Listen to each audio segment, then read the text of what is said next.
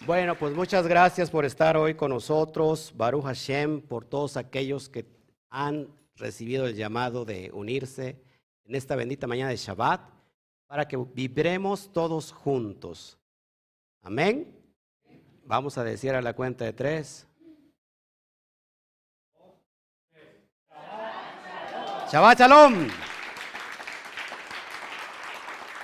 Amén, amén, amén, amén. Bueno, estamos muy enamorados hoy este, del Eterno, de este día. Les comentaba antes de salir este, a esta charla, a esta comunidad física, es importante saber qué se hace en Shabbat. Shabbat vamos a ver cómo en Shabbat lo que hacemos es rectificar la vasija. Y más adelante lo voy, lo voy a explicar. Y vamos a hablar de los secretos de la menorá. ¿Qué está detrás de la menorá? La profundidad de la lámpara, de las luminarias que se prendían en el Mishkan, en el templo, y vamos a entender toda esa alusión que tiene que ver con algo y con alguien. Amén. Así que gracias si estás, ya sabes, en YouTube y no te has suscrito, ¿qué es lo que tiene que hacer? Ay, ingratos. Si no estás en YouTube y estás, perdón, estás en YouTube y no te has suscrito, ¿qué tiene que hacer? Inscribir, dígalo fuerte, inscribirse. Inscribirse. Gratos, ni usted se ha, inscrito. ¿Qué más tiene que hacer? Darle me gusta, dejar un comentario y compartirlos en sus grupos de redes sociales y grupos de WhatsApp. Por otro lado, si está en Facebook, ¿qué, es lo que tiene que hacer? Poner un corazonzote grandote ahí bonito, de que me encanta. Después, dejar ahí tu saludo, compartirlo en, eh, estoy hablando como, como, como este puertoliqueño, compartirlo en todas tus redes sociales, grupos de WhatsApp, ¿y qué más? ¿Qué, va, ¿Qué va a pasar cuando haga eso? Nosotros le vamos a qué? Se lo vamos a agradecer. Un fuerte aplauso.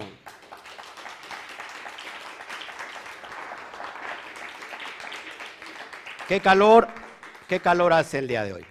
Así que bueno, acuérdense que lo que estamos dando nosotros es esta porción en el nivel SOT, ¿ok? Que yo ya he hablado dos, tres veces de esta porción en su nivel literal, en su nivel básico, y todos entendemos lo que está pasando ahí.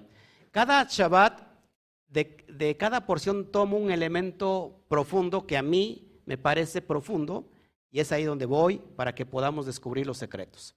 Este lugar es para iluminar la oscuridad, para iluminar el secreto. Cuando el secreto se ilumina, revela qué información. Es lo que nos interesa. Así que si, si tú no estás acostumbrado a estas dimensiones y estos niveles, este canal no es para ti.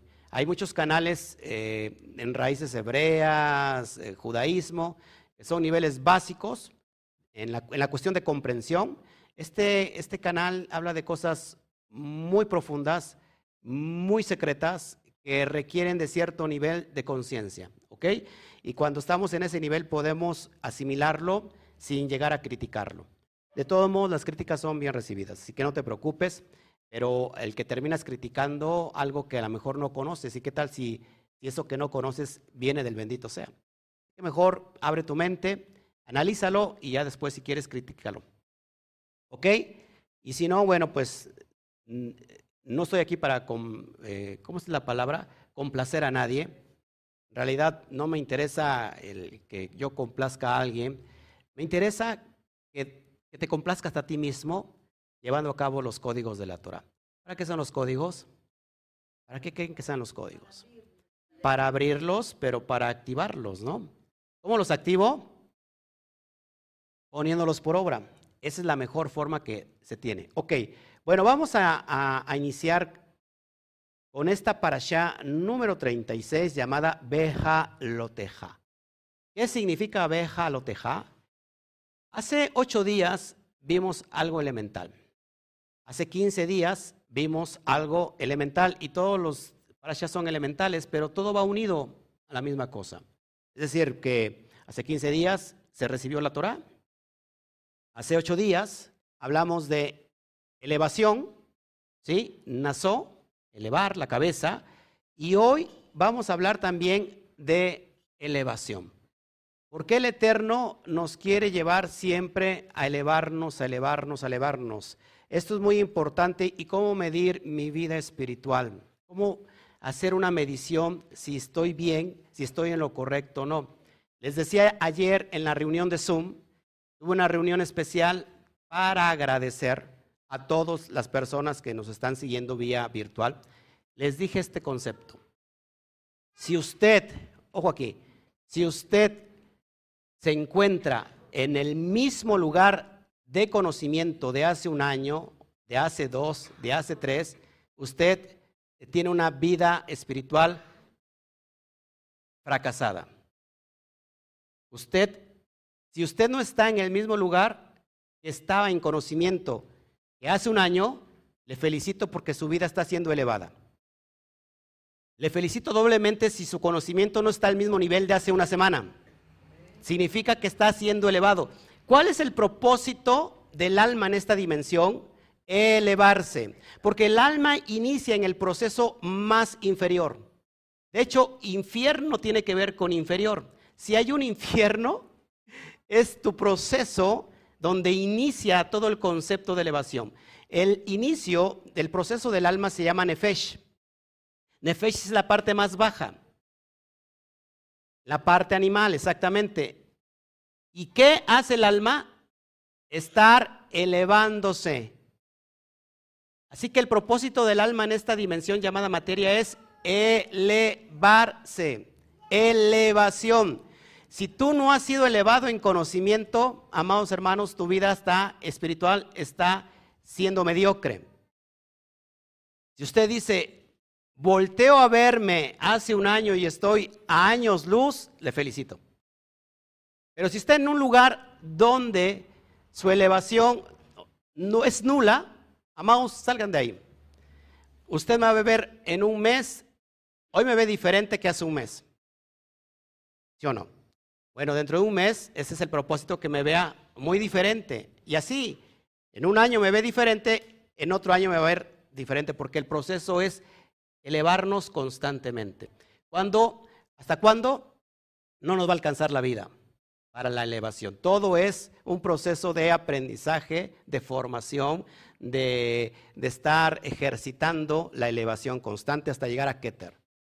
Y en realidad no sé si llegamos a Keter, pero eh, aludimos a, esa elevación constante. Ese es el proceso del alma, el conocimiento elevado, ¿ok?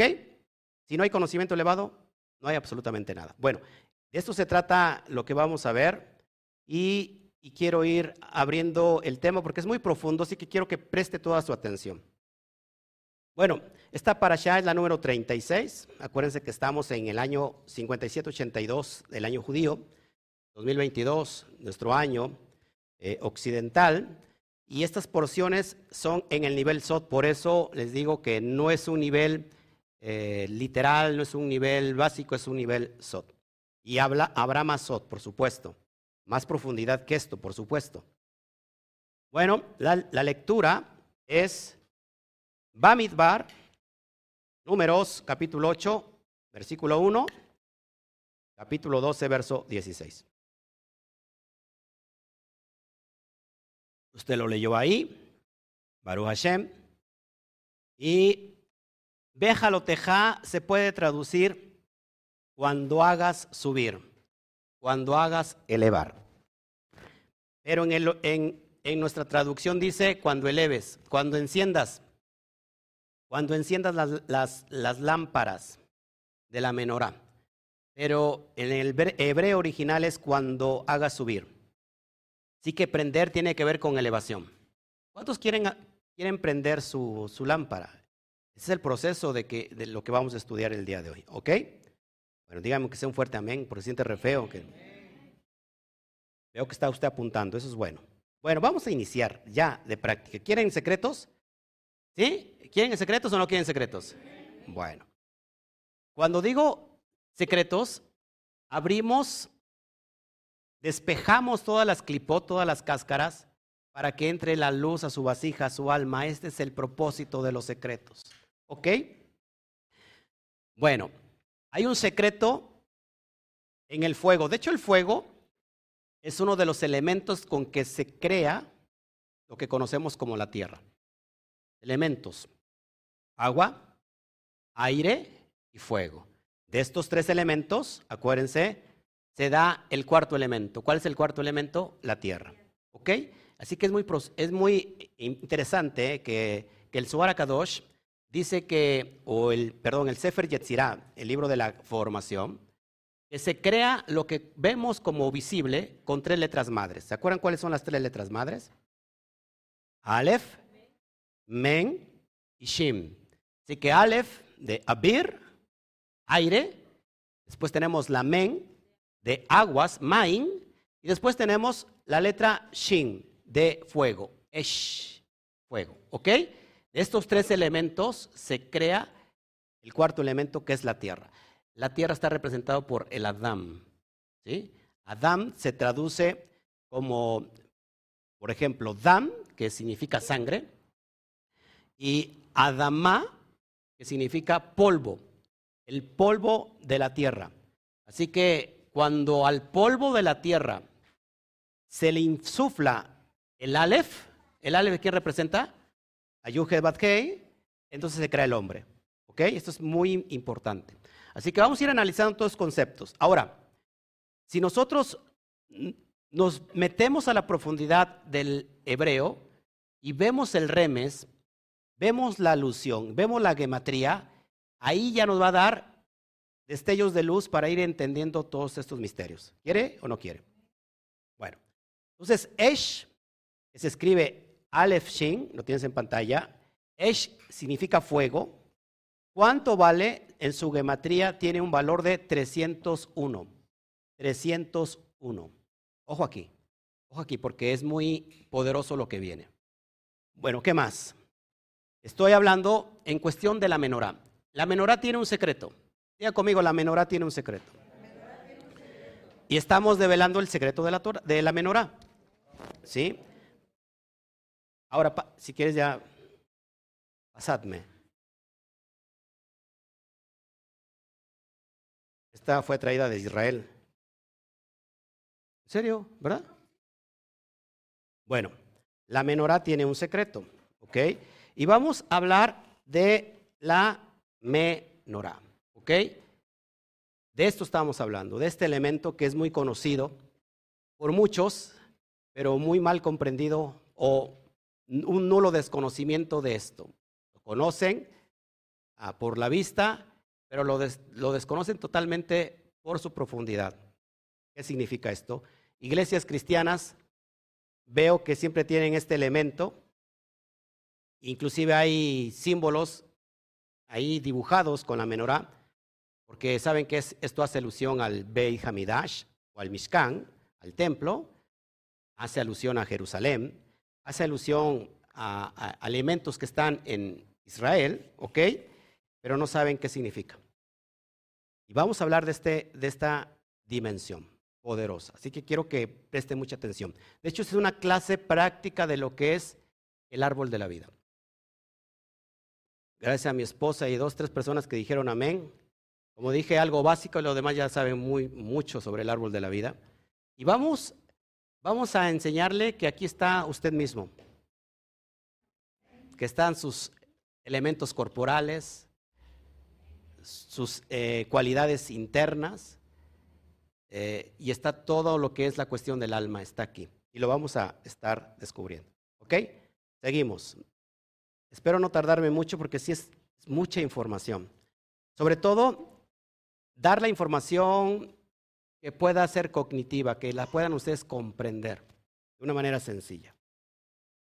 La palabra menorá, que en hebreo es men, bav, nun, reish, eh, hei, perdón, que se traduce como lámpara, también tiene exactamente la misma gematría, 301.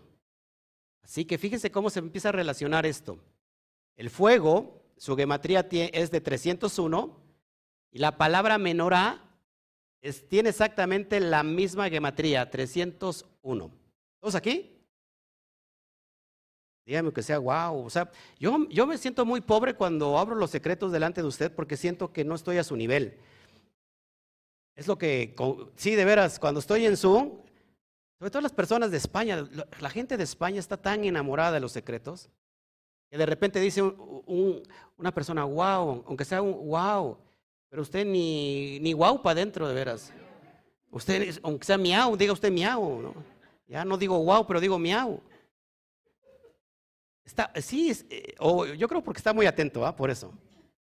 Bueno, ¿qué se pone aquí? En estas candelas. No, no, no, no. ¿Qué se pone? Esh. Fuego. Fuego. Este es un elemento para prender fuego. Y fuego hace una relación directa con la misma menorá en su gematría. Estábamos hablando de matemáticas y yo entiendo que mucha gente no le gusta las matemáticas. Pero las matemáticas son algo divino.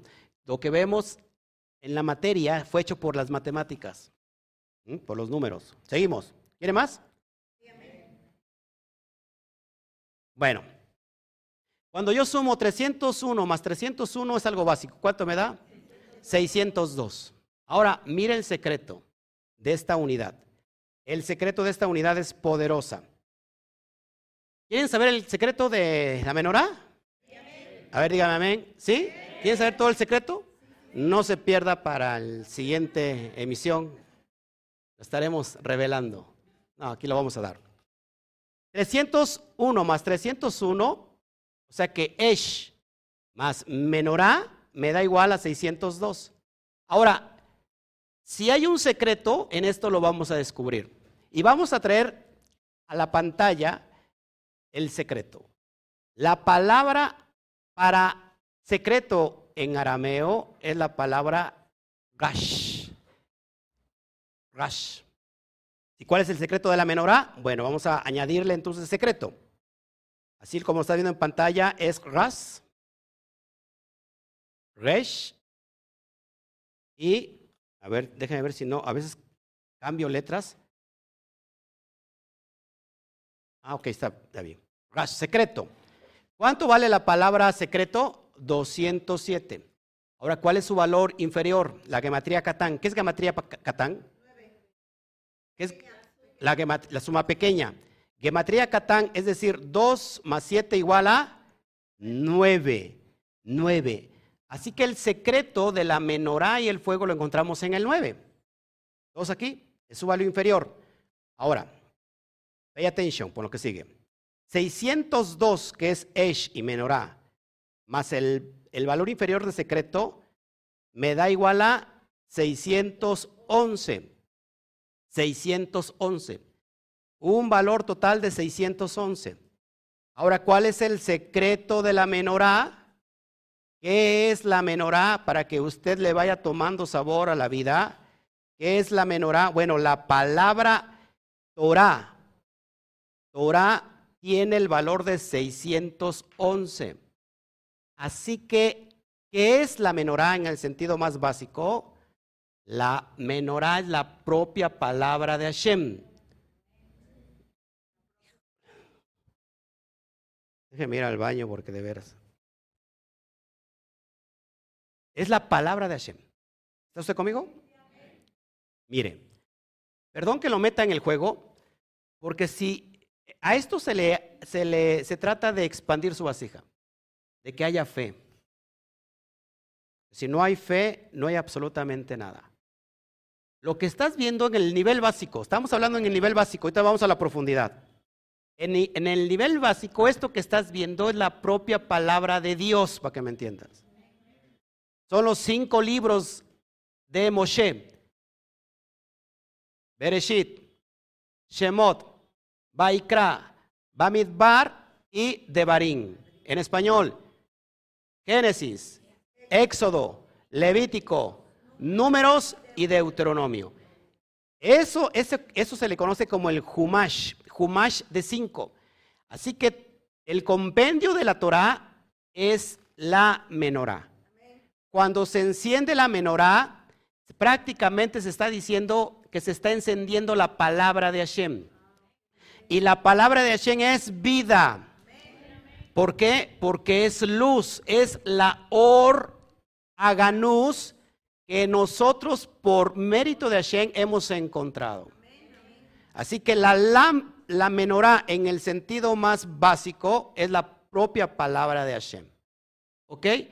Te voy a enseñar fundamentos todavía más poderosos. Así que vamos de menos a más. No porque la, la palabra de Dios sea, sea, sino los secretos que hay detrás de la palabra. A eso me refiero. Seguimos, seguimos, porque esto es impresionante. Y lo que viene, ahora sí que es poderoso. Bueno, te presento, te presento la menorá como eh, los sabios, eh, de alguna manera, han, han, estudiado y han dicho que así era realmente la menorá, en los tiempos del el Beit Hamidash, en el templo. Bueno, en el texto de Éxodo 25, 23, perdón, no, 25, voy a poner mis lentes que ya no veo, 31, 38, ahí está.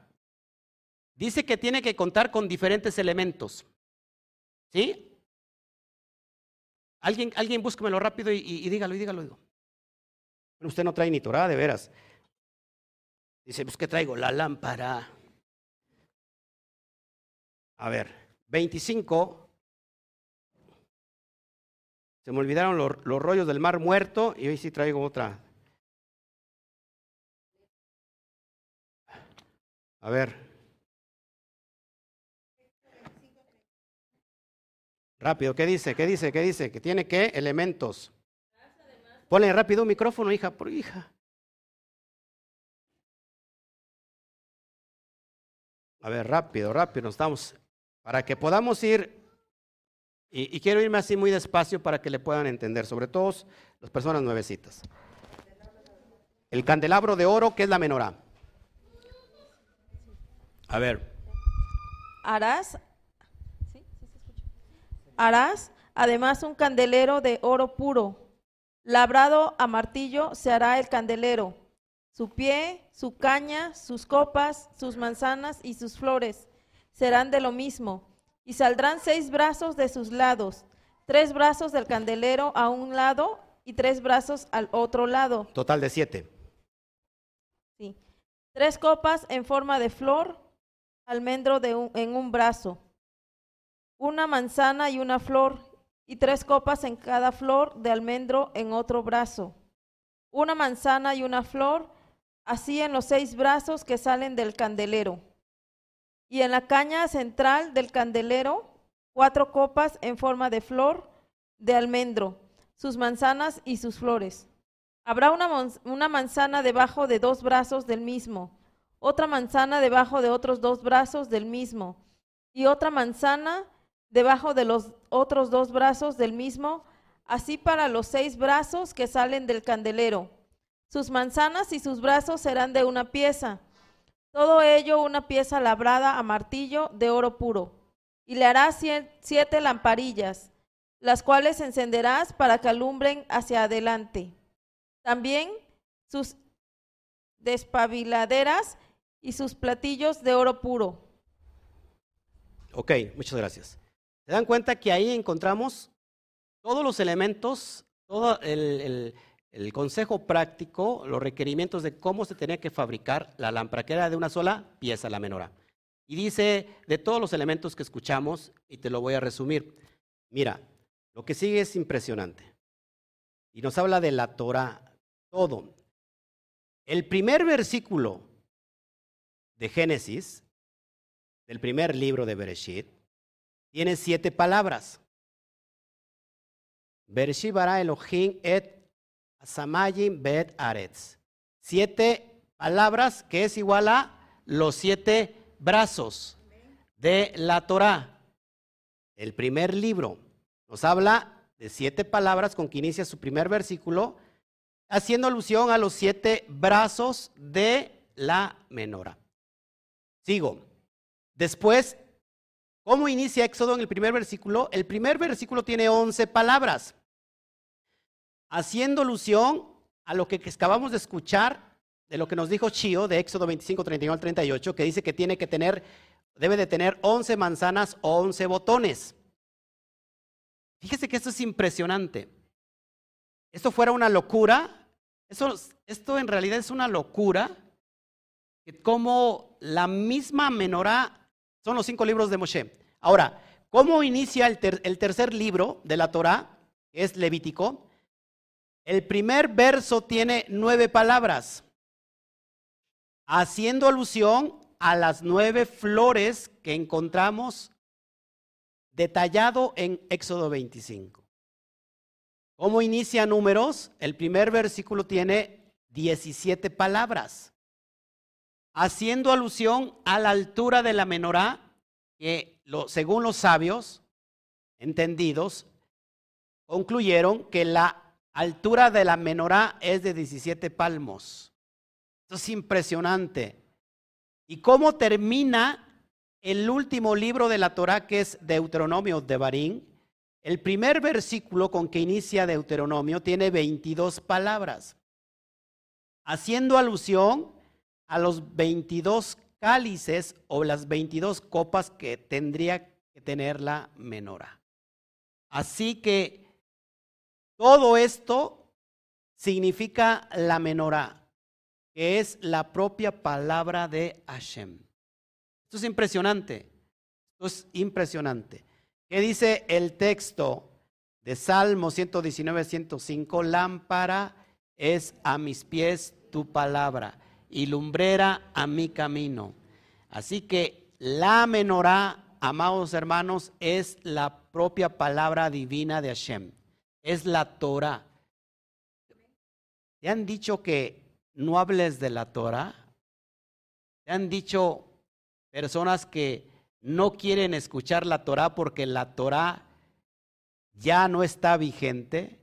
Que la Torah es para los judíos, que les hable solamente de cosas emotivas, ¿no? Como el testacuento, que para algunos es testacuento, pero en realidad la brija de Shah se requiere de interpretación. Amados hermanos, yo quiero ser muy, muy serio con esto, pero cuando la gente desprecia la Torah, en realidad está despreciando la propia palabra de Hashem. Es curioso y lo digo con mucho respeto, en realidad, en realidad con mucho respeto porque conozco que hay un desconocimiento. Cuando una iglesia cristiana tiene la menorá y dice, aquí no leemos Torah, porque eso es para los judíos. Fuchile, guacala. Entonces, ¿para qué tiene la menorá? Si la menorá es la propia palabra de Hashem. ¿No? Creo que es algo contradictorio. ¿Seguimos o hasta aquí nos quedamos? Bueno, ese es el nivel básico de lo que significa la menorá. La menorá es la propia palabra de Hashem que nos da qué? luz para nuestra vida. ¿Quién quiere la, palabra de Hashem? Todos. Ay, perdón, ay, perdón. Entonces vamos a estar descubriendo cosas más fuertes. Por eso ya me voy a meter en, algo poderoso. ¿Mm? Bueno, esto representa un árbol. Su tronco sus ramas y el fuego representa sus frutos. ¿Ya? Pero esto también, aparte de representar un árbol, representa al ser humano.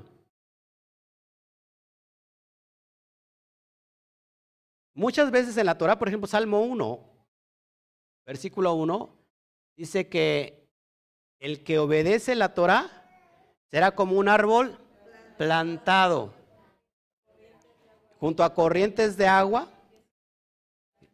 Que su hoja no cae su fruto y dará fruto a su tiempo.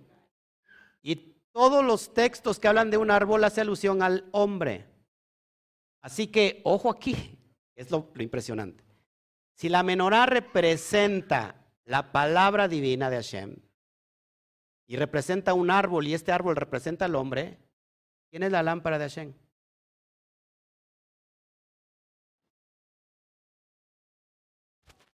Nosotros. Fíjese, lo hago, te lo digo con bolitas y palitos y ni aún así. La lámpara de Shen somos nosotros. Por eso los veo todos deslampareados, porque no entiende usted absolutamente nada. Somos nosotros la lámpara de Hashem. Ahora vamos a descubrir el secreto de Etzcaín. ¿Qué es Etzcaín? El árbol de la vida. El árbol de la vida que curiosamente mucha gente le dice fuchila guacala. Eso es algo místico, yo no lo quiero. Yo quiero cosas que hablen de la Torah, gloria a Dios, aleluya. ¿No? No quieren el árbol de la vida. ¿Y cómo vamos a alumbrar? Si, si no tenemos el conocimiento para hacerlo. Así que vámonos para allá. Antes de ir a esa dimensión, por ejemplo, lámpara, lámpara en hebreo es ner, ner. Y comparte exactamente la misma raíz que menorá. Así que ya son muchas alusiones a lo que quiero dar. Y nos vamos a ir a la profundidad de todo esto. ¿Quieren o no? Bueno, seguimos, seguimos entonces. Vámonos. Vámonos por allá. Dice Proverbios 20:27. El alma del ser humano es una lámpara de Dios. Estoy rectificando lo que les estoy diciendo, estoy confirmando lo que les estoy diciendo, que el, el, hombre es la lámpara de Dios. Mira lo que dice Proverbios, el alma del ser humano es una lámpara de Dios. Así que el ser humano tiene que ser una Torah viviente, no una Torah hiriente. ¿Entienden? El ser humano es una Torah viviente. Por eso Juan Yohanan dice de Yeshua, esa luz se hizo carne. ¿En quién? En Yeshua. ¿O, en quién? En el ser humano. En el ser humano que obedece los códigos, cuando los abre y los pone por obra, se convierte en una lámpara viviente. La lámpara de Dios. ¿Ok? Seguimos.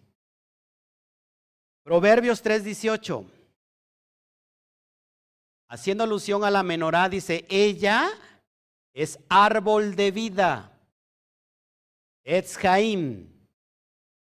A los que de ella echan mano. A los que de ella echan mano. No quiero el árbol de la vida. Eso no entenderás. No entiendo eso. Eso no, eso es brujería, hechicería. Y dice la Torah, el árbol de la vida es, dice que a los que de ella echan mano, y bienaventurados son los que la retienen. ¿Dónde encuentro la palabra, la verdad? En el árbol de la vida. Y vamos a descifrar lo que es el árbol de la vida con este conocimiento eh, básico o a menos entendible para que podamos irlo comprendiendo. ¿Ok? Lo voy a ir, voy a ir desmenuzando. Dile un codazo ahí al hermano, este, a los hermanos que están ahí durmiendo, por favor. hermano Pollito y hermana Telesa, un codazo ahí fuerte, fuerte ahí. Este, y los que estén durmiendo, me, me ayudan aquí a darles un codazo bien fuerte. Bueno. ¿Sí? ¿Estamos, ¿Estamos entendiendo? Vamos a descubrir el árbol de la vida. ¿Les interesa o no les interesa? Ya en serio, si no, pues ya hablo de, de cómics aquí, hablo de la chuchita la bolsearon y no sé qué, de qué más hablo ya. No pierdo mi tiempo. Sigo.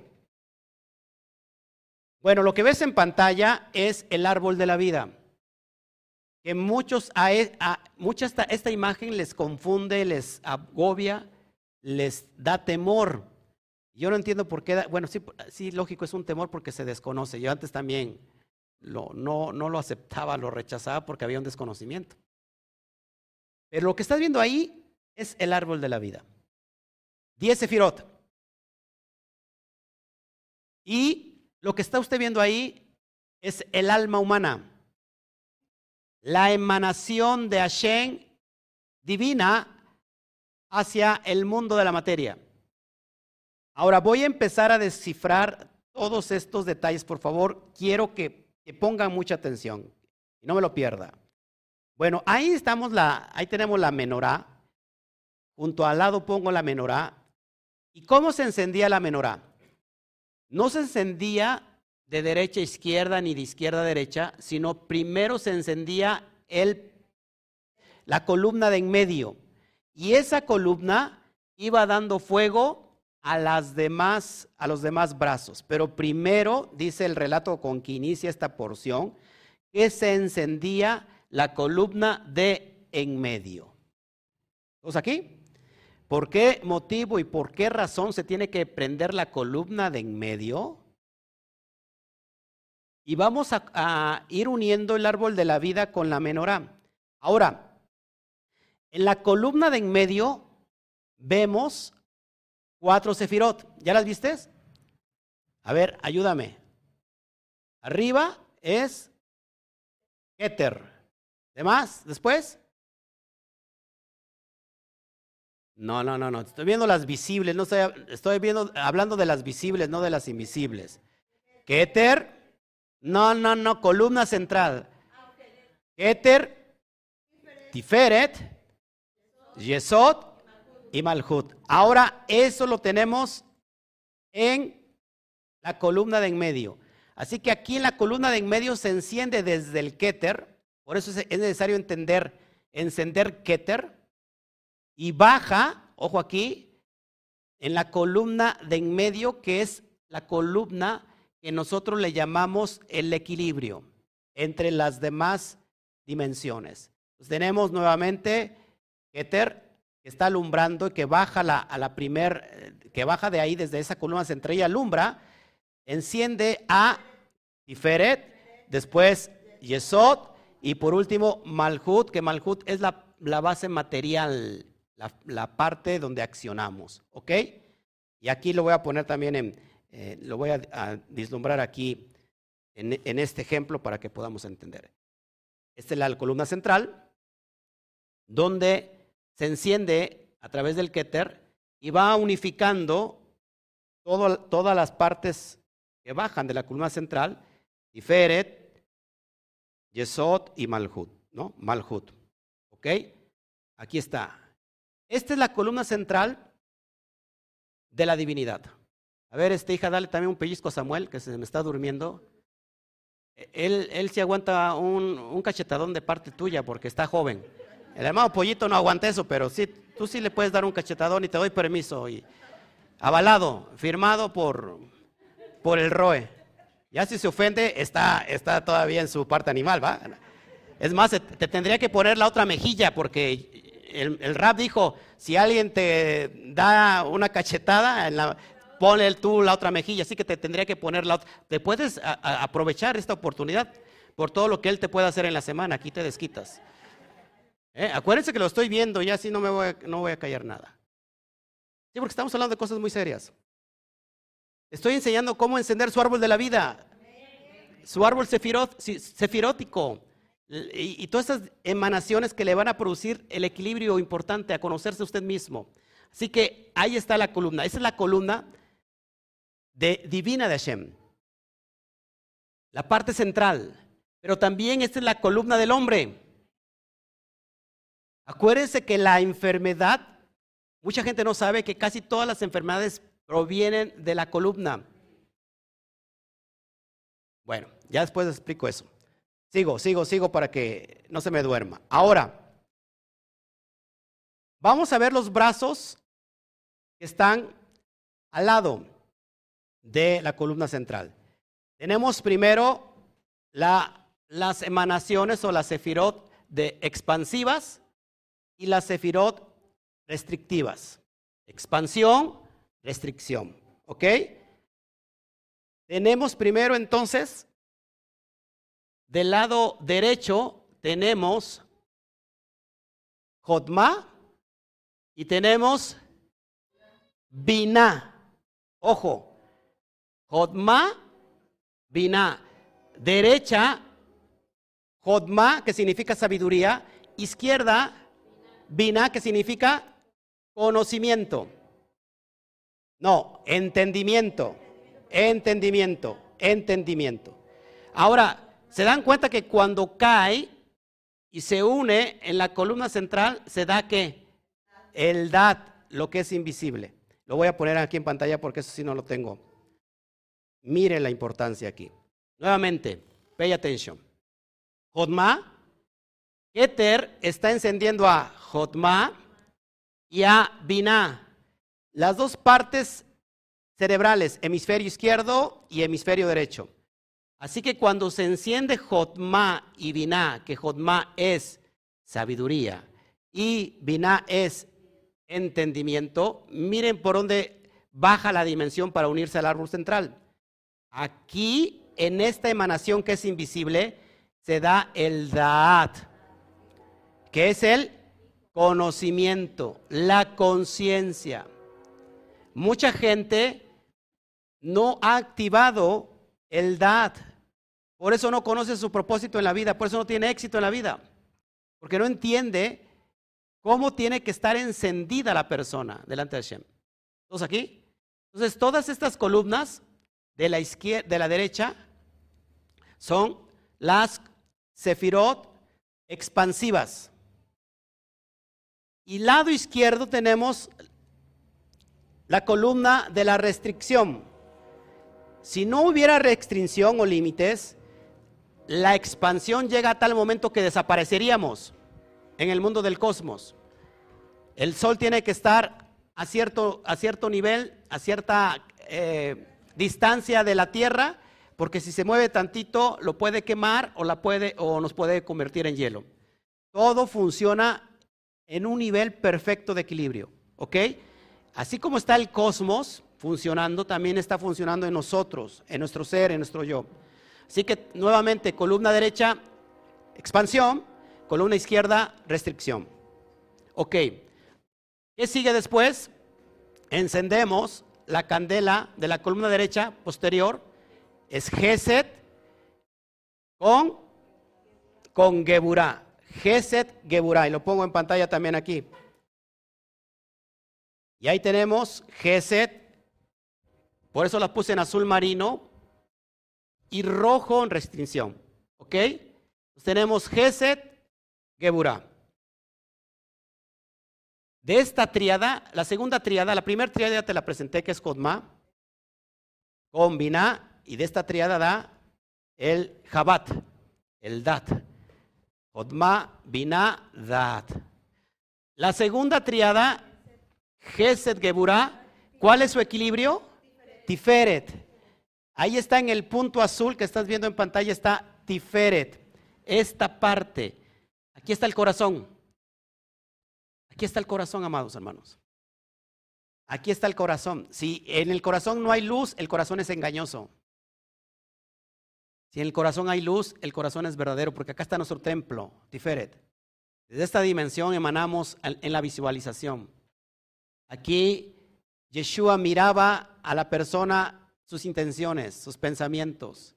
Lo que se le conoce como eh, discernimiento de espíritus, Tiferet. Esta es la parte medular del hombre, Tiferet, del templo. La relación con Akadosh Baruju.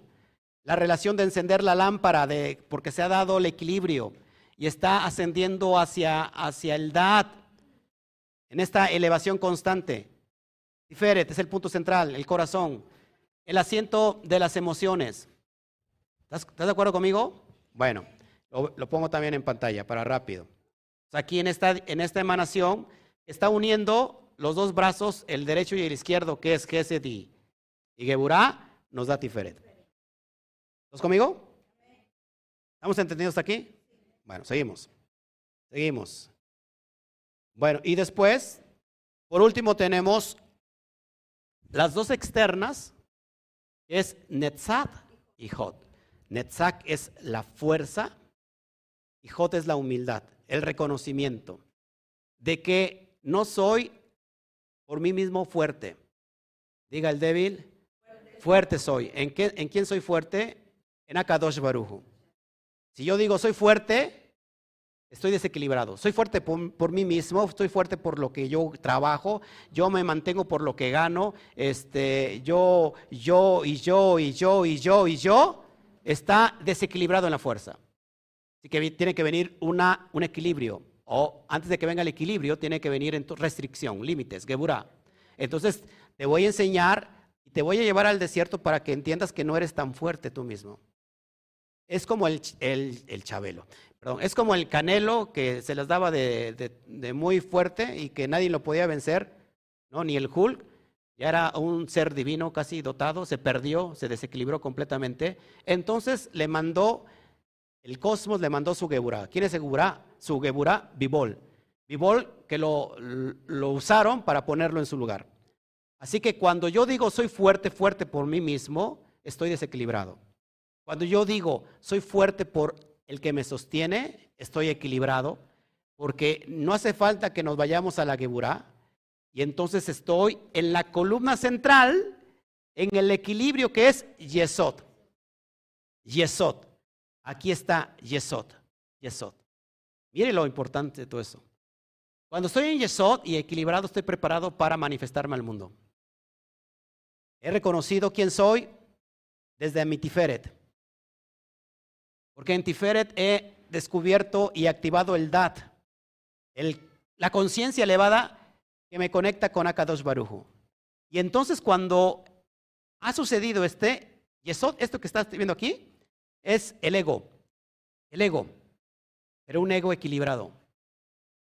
¿Hay que matar el ego? No. Hay que transformar el ego. No se quita lo negativo, no se mata lo negativo, se transforma. ¿Está entendiendo? Así que me pongo aquí en pantalla. Nuevamente, aquí está el yo egoico. ¿Quién soy? ¿Cómo me voy a proyectar ante la sociedad? ¿Cómo me voy a proyectar acá? A Malhut, que es la última Sefirot. La materia, la materia, la materia, lo físico. Equilibrio aquí, éxito aquí. Nuevamente, one more time. Equilibrado aquí, en Yesod, equilibrado aquí, Malhut, éxito total. Aquí decido quién soy. Ojo, por mí, yo tiférico. Yo interno, acá, yo interno, yo externo. Cuando hay desequilibrio, está el yo externo sobre el yo interno. Cuando hay equilibrio, está el yo interno sobre el yo externo. Aquí está lo íntimo del alma, el ser que no se ha contaminado, se ha ensuciado, porque está en el Tiferet conectado con el DAT, porque en el DAT se da el conocimiento de hijo. ¿Hijo de quién? Del Padre. Por eso Yeshua, desde el Tiferet, desde el Dat, del conocimiento de la conciencia pura, decía yo y el Padre, uno somos. ¿Por qué?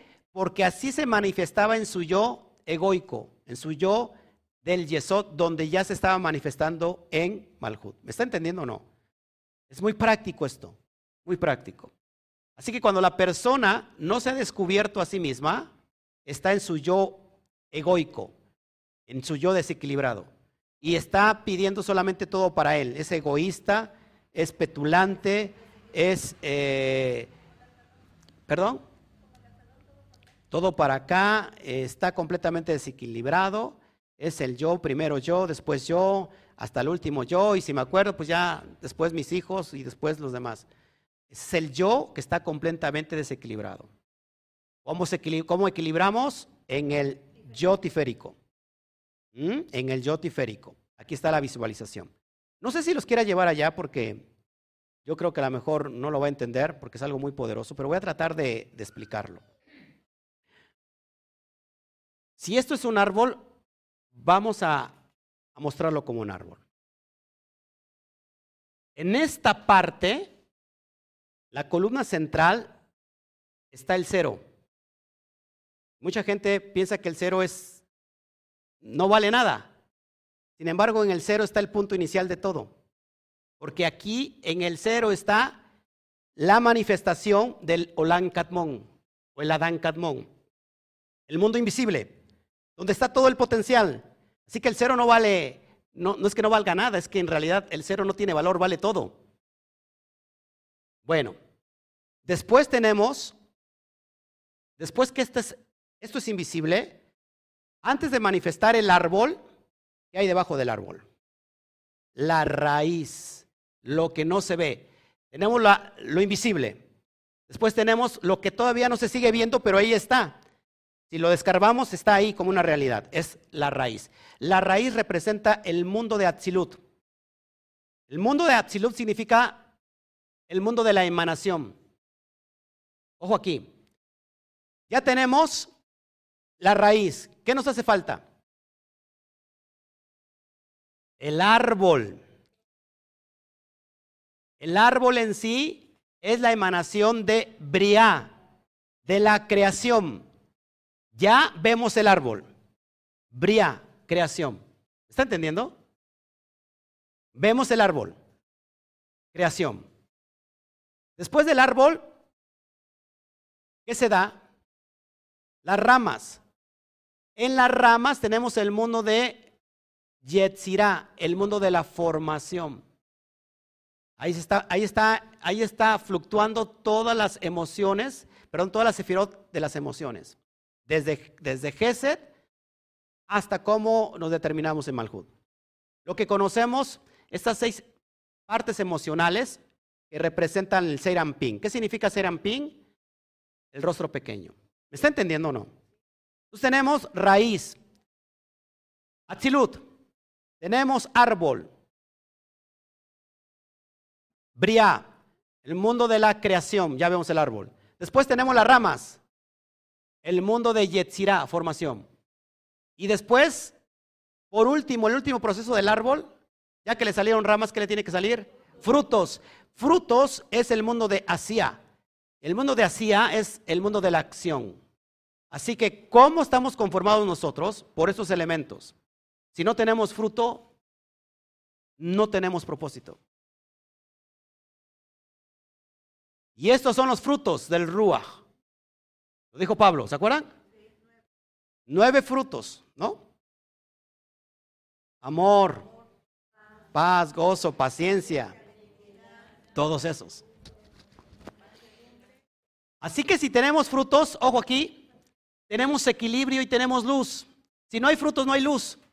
Por lo cual nuestra lámpara está qué? Apagada. ¿Quieres más? ¿Quieres más o no quieres más? Bueno, voy a tratar de interpretarlo. Yeshua dijo en Mateo, porque el ojo, a ver, dele un, no, no está durmiendo, estaba meditando. El ojo es la lámpara del cuerpo. El ojo es la lámpara del cuerpo.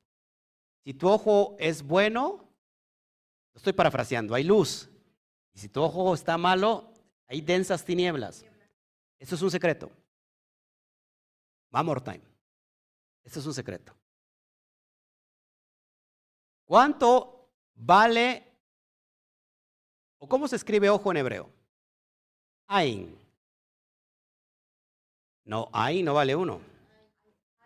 Ain vale 70. Ahora, ¿cómo se escribe Ain? ¿Cómo se deletrea? Ain, Yud y, y Nun. ¿Cuánto es? 70 más 10, más 50, 130. ¿Cuál es el secreto de esto?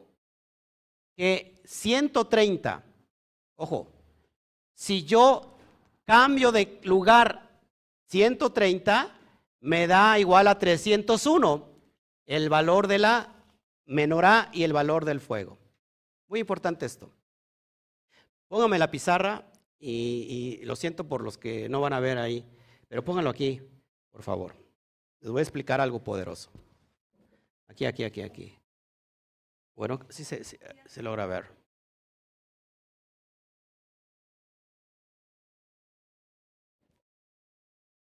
Arriba, arriba, aquí atrásito. ¿Sí me está entendiendo o no me está entendiendo? Ni, ni papa. Más para allá, más para allá, más para allá, para atrás, para atrás, para atrás, para atrás, para atrás. Échale, usted va a salir en pantalla. Bueno, aquí lo pongo para que no se lo esté en pantalla, porque se vaya se vaya a espantar la gente. Está. Sí, gracias, hermano. Pay attention. Pay attention. Ahora, ojo, en hebreo es Ain. Espérame, hija, lo que no quiero es que se me, vean las espaldas. Ese es un secreto también. Ain, ahorita lo voy a poner en pantalla, no te preocupes. Es muy, exigente esta hermana, ¿eh? Sí, sí, sí. Pay attention. ¿Cómo se escribe Ain? Ain, Yud y Nun. Esto me da igual a 130. ¿Ok? 130. Valor similar en gamatría de 130. Sinaí. Sinaí tiene un valor de 130. ¿Qué recibimos en Sinaí? La Torah. ¿De qué estoy hablando? De la menorá. ¿Y qué es la menorá? La Torah. ¿Y qué es la menorá? Luz. Or.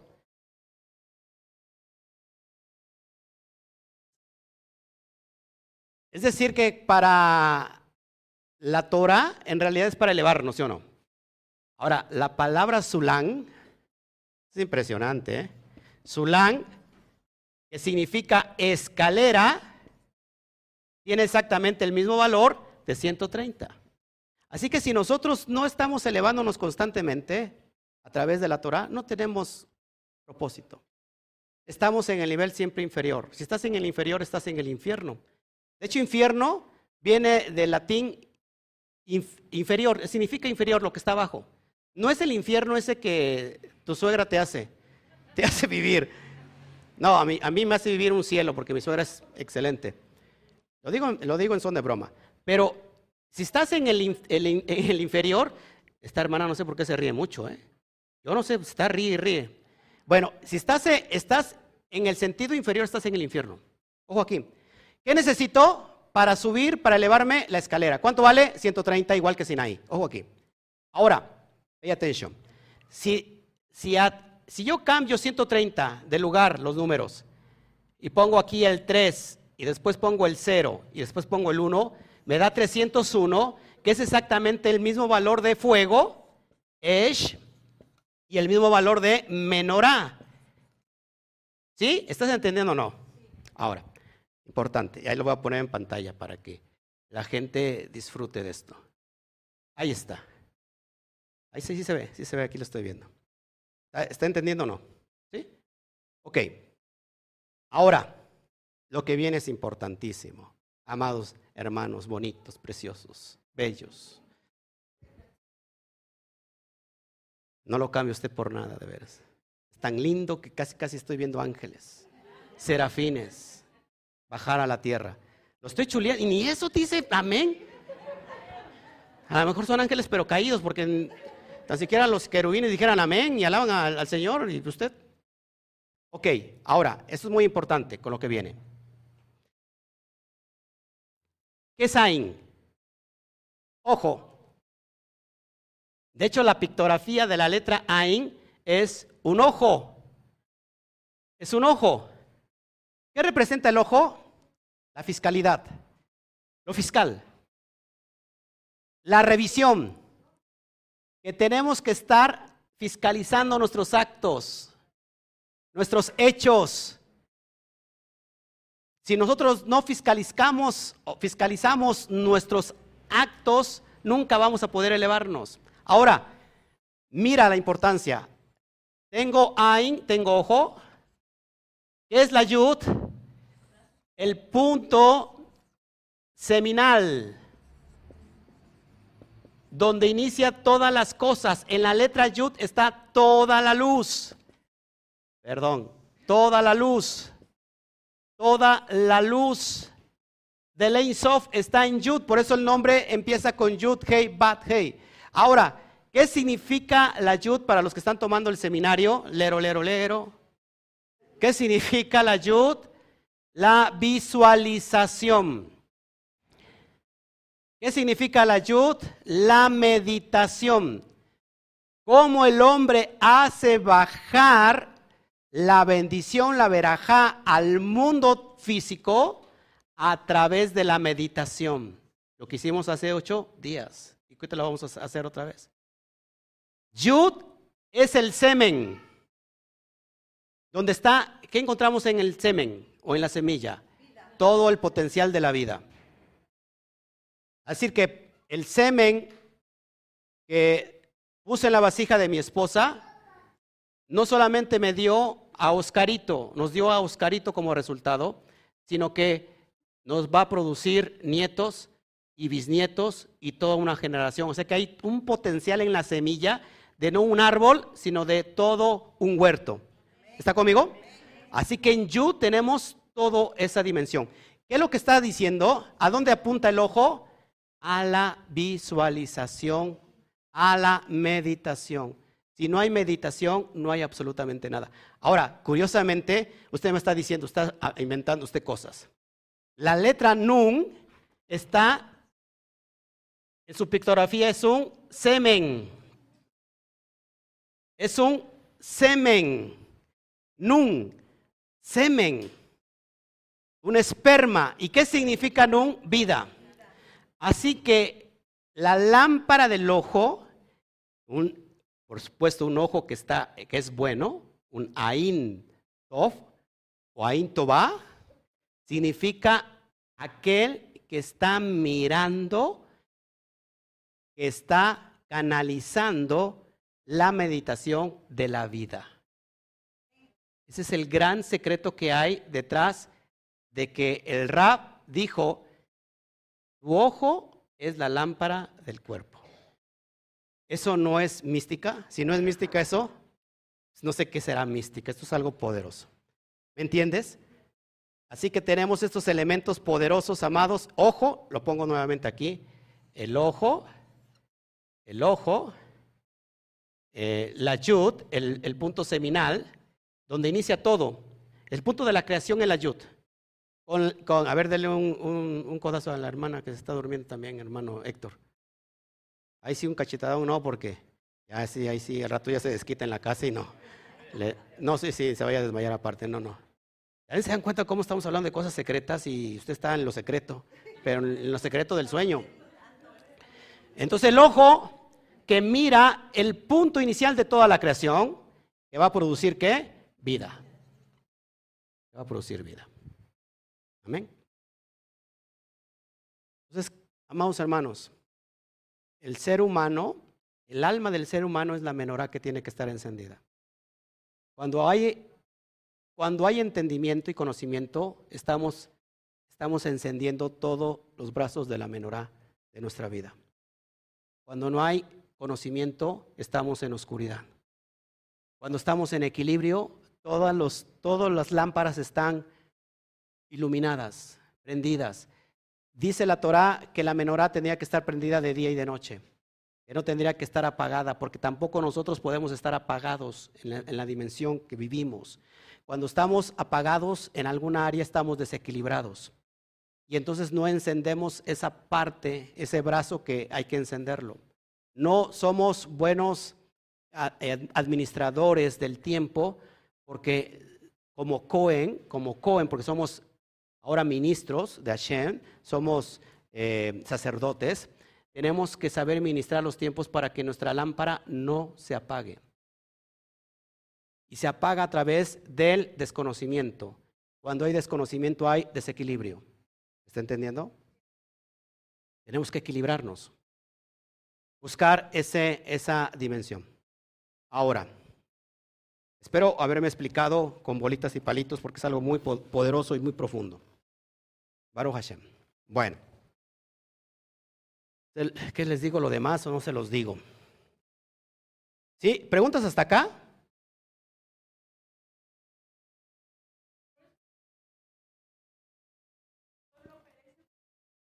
Exactamente. Por cuanto desecharon mi Torah, entonces yo también me olvidaré de sus hijos. Ahora, otra verdad fuerte y poderosa. Presta atención. Pablo dijo esto. Hablo en defensa de aquellos que critican el, el- Nuevo Testamento porque no le han entendido ni papa y están repitiendo como pericos lo que dicen judíos del Nuevo Testamento, porque cualquier libro se tiene que entender en la forma que se escribió. Los judíos, algunos critican al Nuevo Testamento como el testacuento y hablan pestes de un rabino llamado Yeshua. No podemos hablar mal de ningún rabino, porque todos estén en bendita memoria. ¿Sí? Yeshua, un rabino, murió, mal entendida su enseñanza, y por supuesto un judío no puede entender el Nuevo Testamento porque no lo ha leído en su contexto. Entonces, cuando Pablo dijo, si estás en el Mashiach, ciertamente linaje será de quién? De Abraham. Arquetipos en el árbol de la vida. Y esto es impresionante. ¿Cuál es el arquetipo de Keter? El arquetipo. Hashem mismo. Hashem mismo. Jodma, el arquetipo es Adam. Binah es Java, Eva. Ojo aquí. Tenemos Geset, que representa a Abraham. Importante esto. Un arquetipo de Geset es Abraham. Y el arquetipo de Geburah es Isaac. Isaac porque fue a la muerte. Aceptó su propio juicio. Ahora, el arquetipo entonces de, entonces de Netzach es Moshe Rabenu. El arquetipo entonces de Jot, Aarón, Baruch Hashem. El arquetipo de Yesod es Yosef. Y el arquetipo de Malhut es Melech David. Ojo aquí, que hay un secreto. Cuando Pablo dijo, ustedes son linaje cera si estás en el Mashiach de, de Abraham. ¿Por qué no dijo son linajes de Adán? ¿Y por qué dijo son linaje de Abraham? Porque Abraham representa Geset, la bondad. ¿Por qué no Adán si Adán es el mayor patriarca? Porque de ahí viene todo el ser humano. Porque hay que rectificar algo. Y ese algo es la vasija de Java. Java o Eva, que representa Biná, se tiene que rectificar por la transgresión de, de desobediencia que hubo entre Adán y Java. Cuando estamos en la conciencia Mashiach, somos, venimos, somos línea directa, somos cementera de Abraham. Cuando estamos comprendiendo todos esos niveles y estamos en Malhut, por ejemplo, el día de hoy, ¿qué día es hoy? Shabbat, damos un salto cuántico a Binah, a Java. Y lo que estamos haciendo, rectificando a Eva. Damos el salto cuántico de Binah para que ahora sí el proceso se dé completamente rectificado. Una vez rectificado Java, Adán se puede unir a ella para que produzca el fruto. Esto es impresionante e interesante. Ya no les cuento más porque usted no me entiende nada, ya me voy. Lo estoy diciendo muy fácil. ¿Preguntas hasta acá? Ahorita doy paso a la... A la... Ah, se quedó así, ¿verdad? ¿Cómo se come eso? La gente que no sabe qué está haciendo en Shabbat no tiene propósito en la vida. Porque simplemente está, como hace rato dije, imitando lo que hacen los demás. ¿Y porque se tienen que congregar en Shabbat? Pues porque ya no se congregan en domingo. Pues tienen que venir en Shabbat. No sabe lo que está haciendo. ¿Cuál no tiene propósito en la vida? La gente que sabe y tiene una conciencia, sabe que ni el mismo trabajo ni nada puede apartarlo de rectificar a Java. Y cuando está en este punto de conciencia, es que se ha equilibrado completamente y puede ascender a Binah, para que en Binah se unifique la dualidad y se llegue a la conciencia Aleph del Keter. Y entonces puede decir yo y el Padre, uno somos. Si me has visto a mí, has visto al Padre. ¿Me entiendes? ¿Me entiendes, Méndez? ¿Me comprendes, Méndez? ¿Me explico, Federico? La gente que no sabe, pues viene a Shabbat porque tiene que venir. No estoy tirando piedras a nadie, yo simplemente estoy diciendo lo que es. Porque creo que llega el punto que tenemos que comprender lo que estamos haciendo. Si lo estamos viendo a Shabbat como algo religioso, nunca vamos a avanzar. Porque la religión de alguna manera es un velo que te impide ver la luz.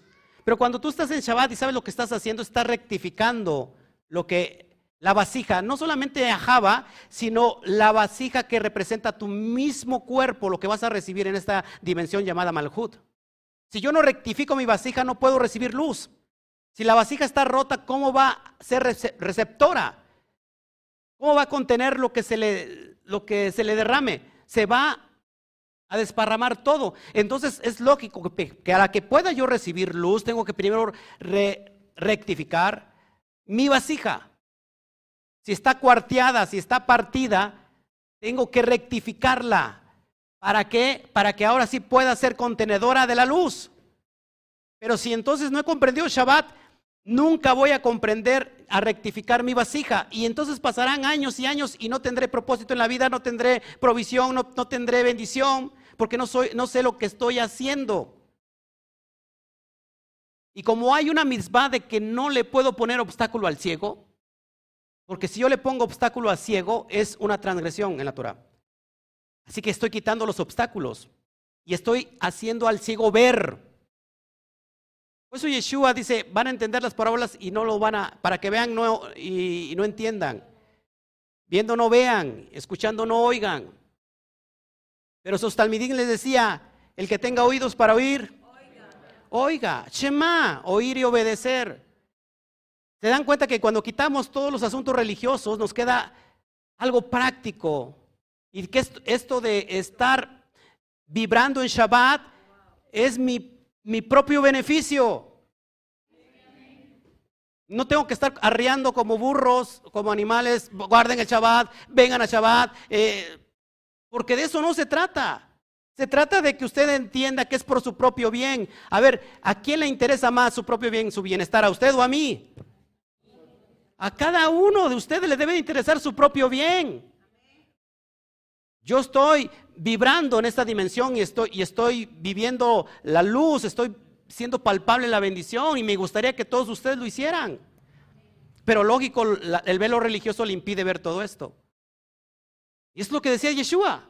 Yeshua lo decía más fuerte, perdón. El rab lo decía más fuerte. Y no sus discípulos de repente dijeron, ya nos vamos porque dura palabra es esta. ¿A quién podrá soportar esta palabra, porque la palabra es fuerte. Y si no confronta, entonces no estás, no haciendo mella en tu vida. La palabra te tiene que confrontar, te tiene que, poner de... la, la, Torah es un espejo donde tú miras tus propios defectos. Es una espada de doble filo. Te ves al espejo y te ves las imperfecciones. Tápate las imperfecciones. Vemos el espejo para ver las imperfecciones y tapar las imperfecciones. Entiendo. Así que, amados hermanos, es tiempo de accionar. Si, si nosotros, amados hermanos, si nosotros no estamos accionando, no hay malhut. Y si no hay malhut, no hay frutos. Y entonces si no hay frutos, el árbol es completamente nulo, estéril. Sí, exactamente. Y si el árbol no da frutos y y está el tronco ahí, pero las ramas inclusive ya no son verdes, son amarillitas. ¿Para qué sirve el propósito de un árbol así? Para hacer leña, para echarlo al fuego, para echarlo a la geburá, para echarlo al juicio. Esto es lo que enseñaba Yeshua.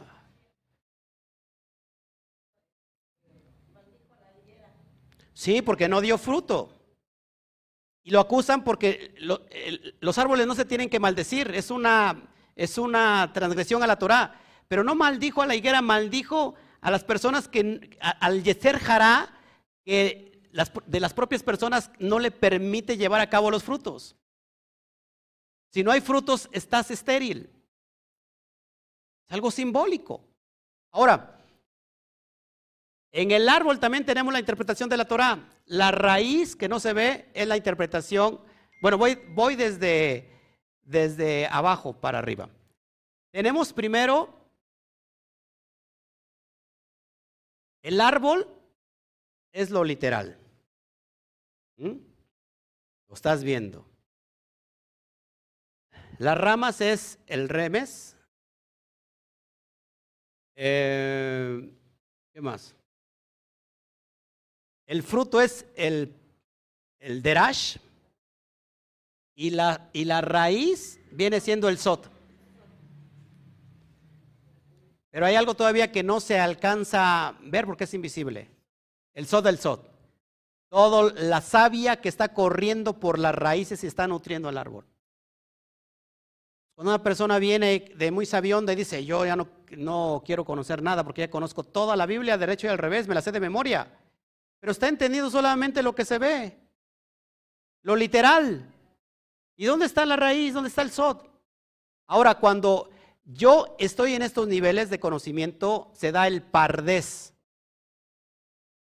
La P, que significa huerto, pardés significa huerto, P de Peshat, la R de Remes, que es alusión, la D de Derash, que es la parábola, y y la SAME o la S de SOT es secreto.